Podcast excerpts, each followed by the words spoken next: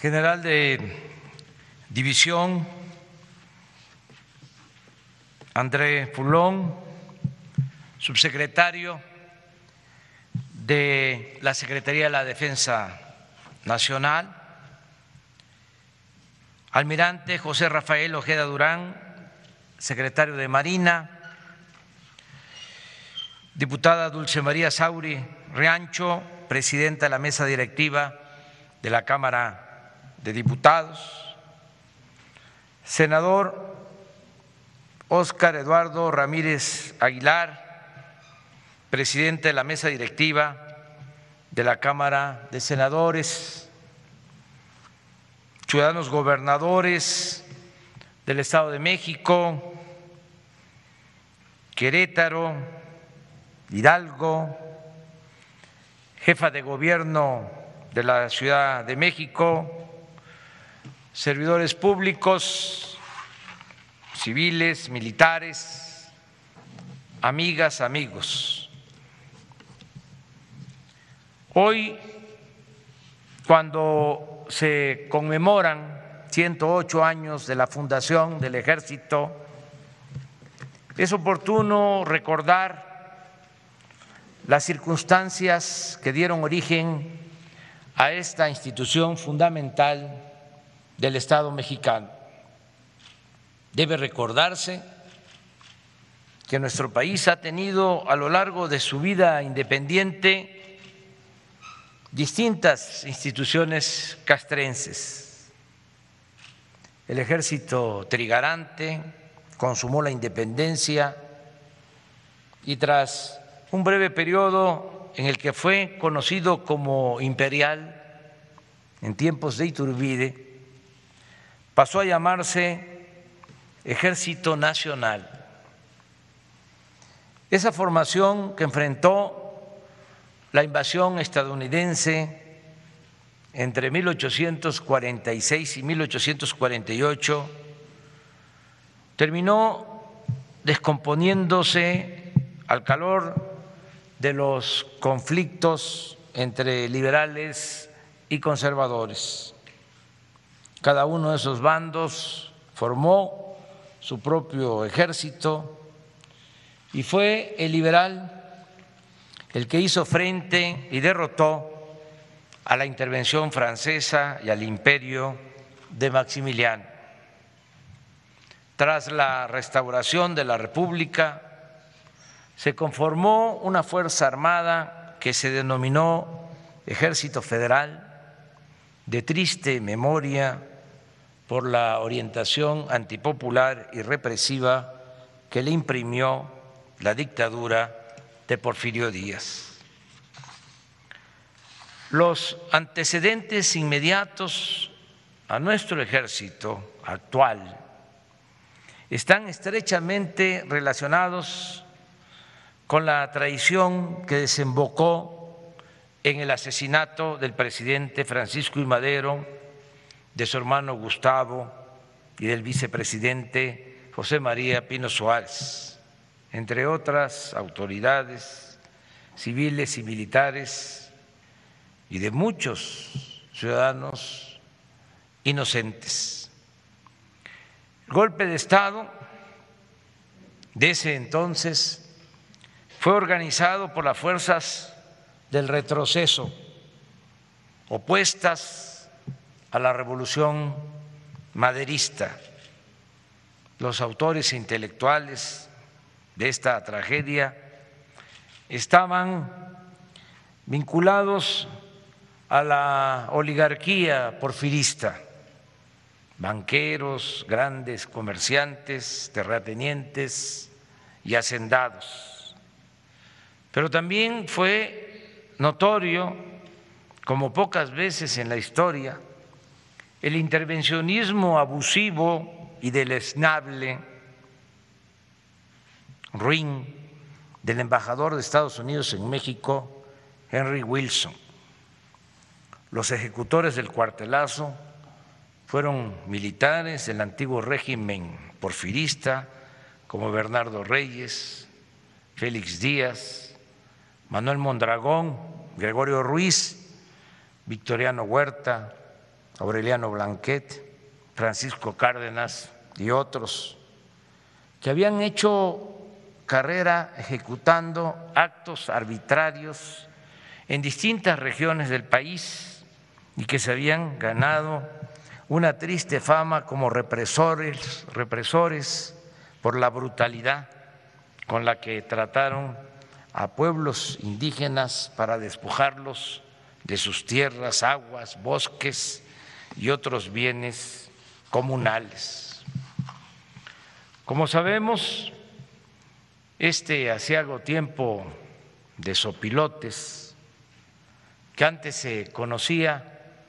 como la decena trágica y que ahora los historiadores llaman con más apego a la verdad la quincena trágica, comenzó el 8 de febrero y concluyó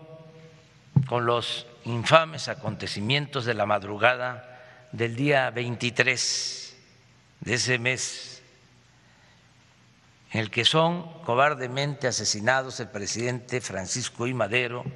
y el vicepresidente José María Pino Suárez. En uno de esos dolorosos días, el 18 de febrero,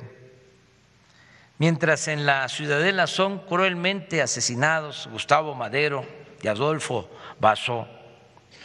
el presidente Madero, el vicepresidente Pino Suárez y el general Felipe Ángeles son aprehendidos y encarcelados en la Intendencia de Palacio Nacional. Por la tarde, Victoriano Huerta notifica a todos los gobernadores y a las autoridades militares, cito textualmente, que autorizado por el Senado, he asumido el poder ejecutivo estando presos el presidente y su gabinete, según reza un escueto y nefasto telegrama. Lamentablemente, esta felonía fue acatada por casi todas las autoridades civiles y castrenses. Solo un gobernador, Venustiano Carranza, reunió esa noche a sus colaboradores, colaboradores en su casa de Saltillo, Coahuila, y les hizo ver la necesidad de desconocer al usurpador. Al día siguiente, el 19 de febrero de 1913, se dirige al Congreso local expresando textualmente, el Senado, conforme a la Constitución, no tiene facultades para designar al primer magistrado de la Nación. No puede legalmente autorizar al general Victoriano Huerta para asumir el poder ejecutivo y en consecuencia el expresado general no tiene la legítima investidura del presidente de la República. Y agrega, deseoso de cumplir fielmente con los sagrados deberes de mi cargo, he creído conveniente dirigirme a esa H Cámara para que resuelva sobre la actitud que deba asumir el gobierno del Estado en el presente trance con respecto al general que por error o por deslealtad pretende usurpar la primera magistratura de la República. Ese mismo día, la Comisión de Puntos Constitucionales del Congreso local aprobó un dictamen respaldando al gobernador con la propuesta de que se publicara un proyecto de decreto por el cual se desconocía al general Huerta como presidente de la República. Así, cuidando todas las formas legales, Venustiano Carranza procedió a publicar el decreto que, entre otras cosas, pasó a ser el acta constitutiva de nuestro ejército mexicano actual. Este histórico documento consta de dos artículos en los cuales se desconoce a Huerta y una exhortación que concede facultades extraordinarias al Ejecutivo del Estado y se le autoriza, cito, armar fuerzas para coadyuvar al sostenimiento del orden constitucional de la República. Asimismo, se convoca a los gobiernos de los demás estados y a los jefes de las fuerzas federales, rurales y auxiliares de la federación para que secunden la actitud del gobierno de este estado. Luego del decreto, Venustiano Carranza comenzó a reunir oficiales del antiguo ejército y sobre todo a fuerzas auxiliares, llamadas irregulares, que no eran más que rancheros o civiles del campo y la ciudad dispuestos a luchar por el restablecimiento de la legalidad democrática. Así nació el actual ejército mexicano. Surgió, y no lo olvidemos, de las entrañas del pueblo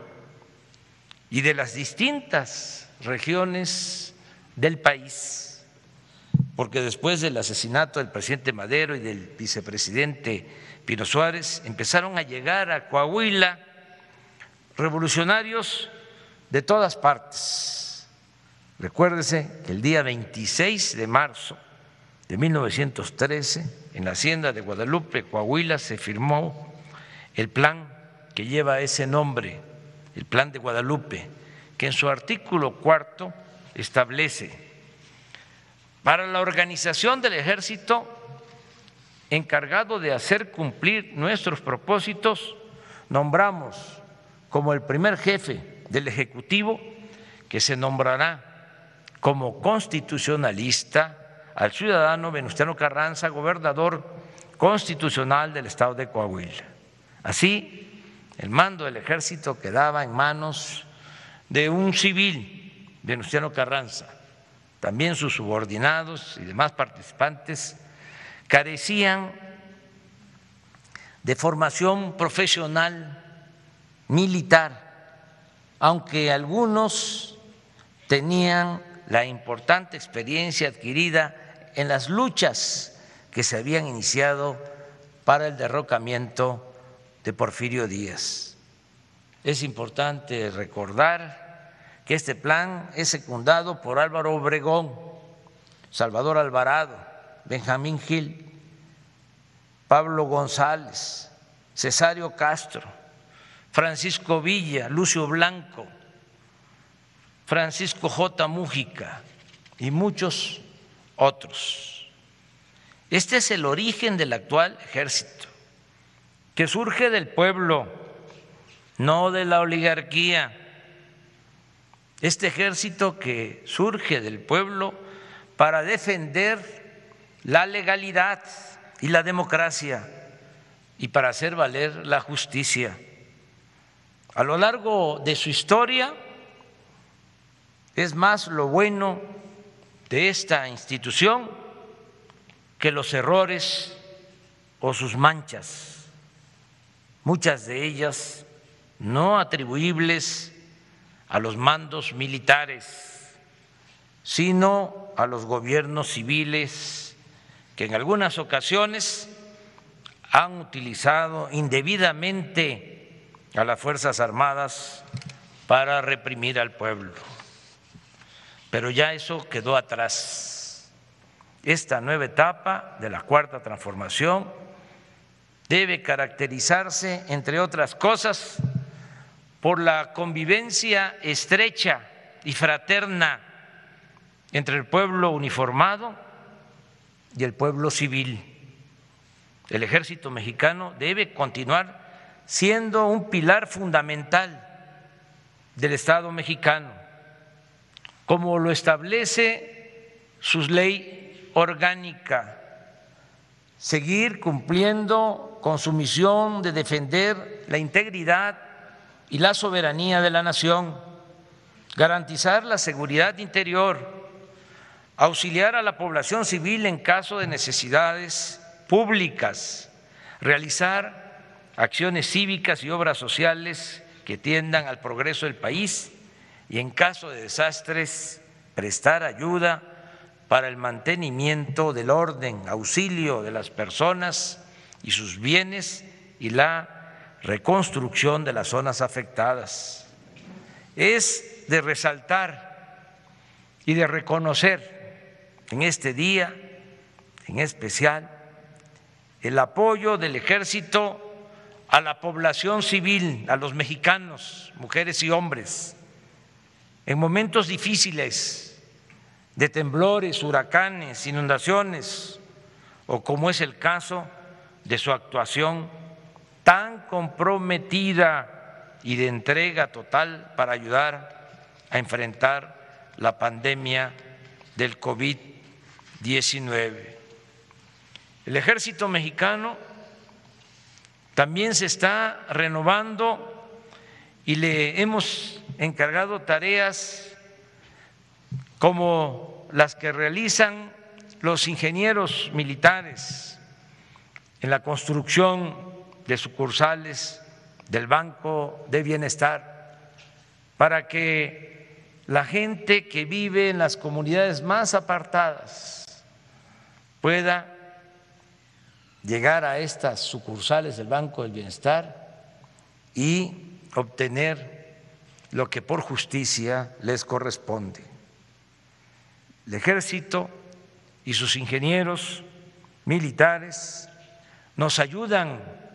en la edificación de cuarteles, nos ayudan en la vigilancia de ductos para evitar el robo de hidrocarburos,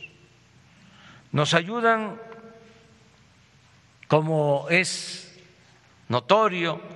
en la construcción de este gran aeropuerto internacional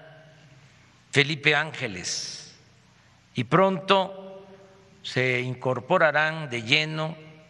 para hacer realidad la obra del tren Maya. Además, con la reciente reforma constitucional que es el fruto del acuerdo, del consenso de todas las fuerzas políticas en el Congreso, todos por unanimidad apoyaron para que las Fuerzas Armadas, el Ejército, la Marina, nos apoyen como lo están haciendo para la formación de la Guardia Nacional y garantizar de esta forma la seguridad pública de todos los mexicanos. Nuestra aspiración es seguir contando con las Fuerzas Armadas, que sean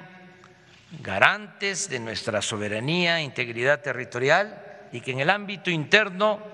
operen al mismo tiempo como cuerpos de paz, de progreso, de justicia. Aquí reitero mi agradecimiento sincero por el respaldo del ejército al gobierno que represento. Destaco la lealtad del general secretario Luis Crescencio Sandoval González, a quien deseamos todos una pronta recuperación y le aplaudimos.